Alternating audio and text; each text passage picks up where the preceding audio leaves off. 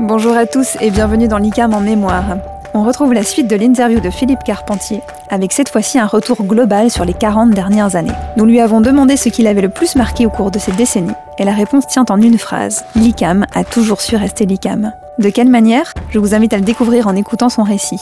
Il dévoile aussi une autre singularité de l'école, à savoir les raisons qui l'ont poussé à ne pas se développer dans la partie est de l'Hexagone. Très bonne écoute. Ce qui m'a épaté, c'est que l'ICAM est resté l'ICAM. Ça, euh, c'est extraordinaire. Je le disais un peu en préambule tout à l'heure, euh, mais euh, je ne me sens pas décalé plus aujourd'hui ou moins que pendant ces 40 ans. Que quand il arrive quelque chose extérieurement à l'ICAM qui impacte l'ICAM, la manière de réagir de l'ICAM, de ses collaborateurs et de ses étudiants, est restée en ligne avec la raison d'être de l'ICAM. Parce que, bon, on ne m'a pas posé la question, mais finalement, est-ce utile qu'il y ait un ICAM euh, aujourd'hui? Alors, euh, ma réponse euh, est évidemment oui. Oui, j'imagine très bien. Ah on imagine bien que je réponds oui, mais, mais pourquoi, pourquoi les autres écoles d'ingénieurs forment beaucoup d'ingénieurs euh, plus que nous, en tout cas sur chaque site. Voilà, donc ça veut dire que euh, l'ICAM est, vraiment spécifique, qu'il vit sur des valeurs de confiance, de liberté, de solidarité, d'audace, qui ne sont pas que des mots, mais qui conditionnent toute la vie dans l'ICAM, tout le développement de l'ICAM. Je vous raconterai une anecdote sur le développement de l'ICAM, le premier d'entre eux, mm. euh, qui était Nantes, sans, quoi, sans lequel il n'y aurait pas eu de développement. Mm. Eh bien, c'est vraiment spécifique à l'ICANN. Et on ne, honnêtement, j'ai quand même j'ai eu le temps de chercher à 40 ans, on trouve des choses de qualité autour de nous, de très grande qualité, on n'en partir même pas d'en juger, mais que je trouvais de qualité. Et, et, et par c'est, c'est vraiment pas l'ICAM. Et le compliment qui m'a toujours le plus touché quand je, je serrais la main des parents et des, des, élèves du secondaire qui venaient visiter l'ICAM lors des journées portes ouvertes, qui découvraient l'ICAM. Mmh. Et puis ce jour-là, toutes les écoles étaient ouvertes on ouvrait tous en même temps pour qu'ils puissent euh, rentabiliser euh, leur journée, visiter les, choses en même temps, les écoles en même temps, etc. Et quand euh, c'était la fin de journée et que c'était ceux qui finissaient par l'ICAM, mais le nombre de fois où j'ai eu cette réflexion, c'était massif hein, comme tendance, et qui me disait, on n'a sans doute pas tout compris, on... mais c'est pas pareil qu'ailleurs on ah. sort avec une impression, euh, et on ne saurait pas vous dire précisément quoi, mm. mais euh, on, a vécu cette visite autrement qu'ailleurs. Voilà. Donc, euh, c'est un lieu très spécifique. C'est une entreprise d'éducation.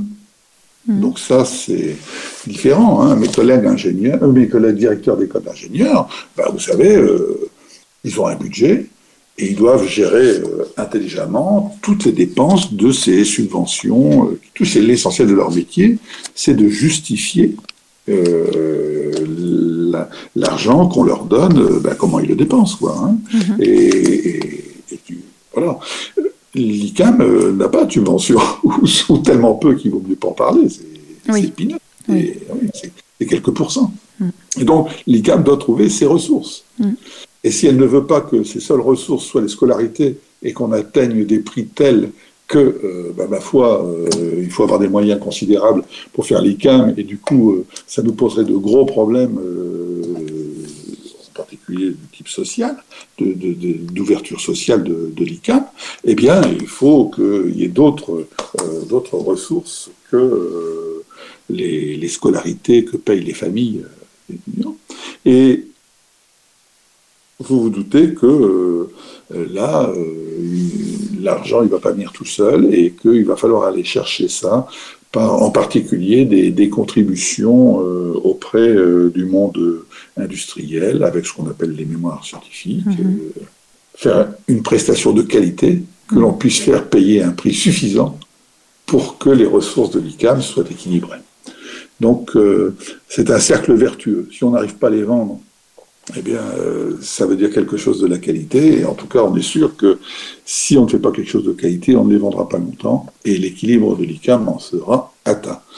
J'espère que ça, ça, ne pénalisera pas l'ICAM, ce que je vais dire, mais j'ai toujours redouté qu'un jour nous trouvions euh, un État-providence euh, qui nous donne beaucoup d'argent pour faire ce qu'on fait, en disant c'est chouette ce que vous faites, on va vous, on va vous donner plus d'argent pour que vous soyez plus à l'aise. Je pense que ça ferait beaucoup de tort à l'ICAM. Ah oui, ah oui. Pour quelle raison?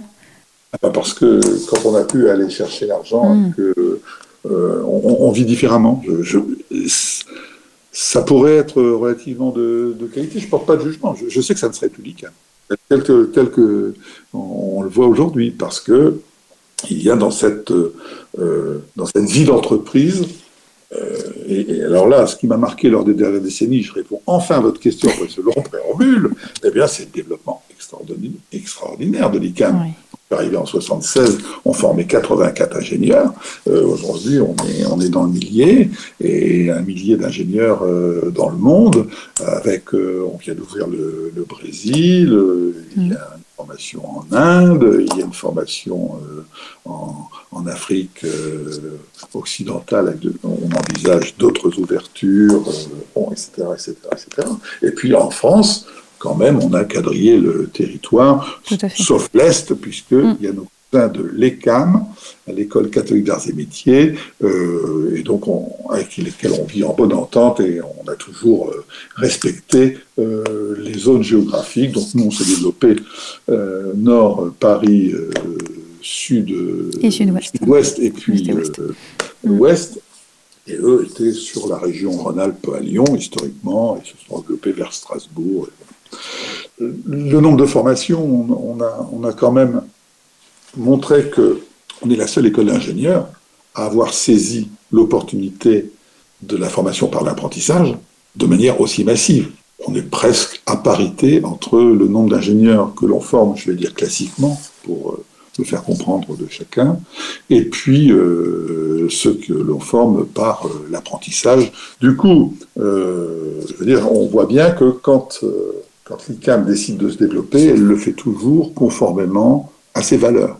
Hmm. Les pays où on est allé, euh, je ne vais pas vous faire un dessin sur la solidarité, sur la liberté, euh, quand d'autres rêveraient d'États-Unis ou même de hmm. Chine. Voilà, euh, je veux dire, c'est pas un hasard si on, est forcément proche et préoccupé de développer, d'aider à se développer les pays en voie de développement. Donc, cette, cette liberté nous a conduit à nous développer eh bien, où on se sentait plus appelé, et où quelquefois nous étions appelés, au vu de la, de la réussite et du rayonnement de certains de nos développements, par exemple en Afrique, qui était le premier et qui a incité euh, euh, d'autres pays, bon, évidemment avec le vecteur de la Compagnie Jésus, hein, c'est sûr que les jésuites mm. étant euh, sur répartis sur l'ensemble du monde, on avait là des, des, des, opportunités qui ont pu se faire jour pour venir contribuer au développement de, de, ces pays. Donc, que ce soit dans les manières de former les ingénieurs, où on vient de faire euh, une, de créer une nouvelle euh, façon de devenir ingénieur, ce qu'on appelle le parcours ouvert. Mmh. Hein, eh bien, euh, on retrouve cette audace, cette liberté, cette manière de pas faire comme tout le monde, de, pas, pour faire différemment, mais pour faire euh, de manière fidèle à euh, nos engagements, à ce à quoi on croit pour euh, le développement de, des, personnes et le développement des, sociétés. Et c'est pour ça que je vous dis que ce qui domine pour moi dans les 40 ans, c'est cette continuité. C'est le fait qu'en faisant beaucoup de choses et beaucoup de choses très différentes, je me suis sorti de plus en plus à. Retrouvez la suite de cette interview dans le prochain épisode de l'ICAM en mémoire. Si vous aimez ce podcast, n'hésitez pas à vous abonner depuis votre plateforme d'écoute préférée. À très vite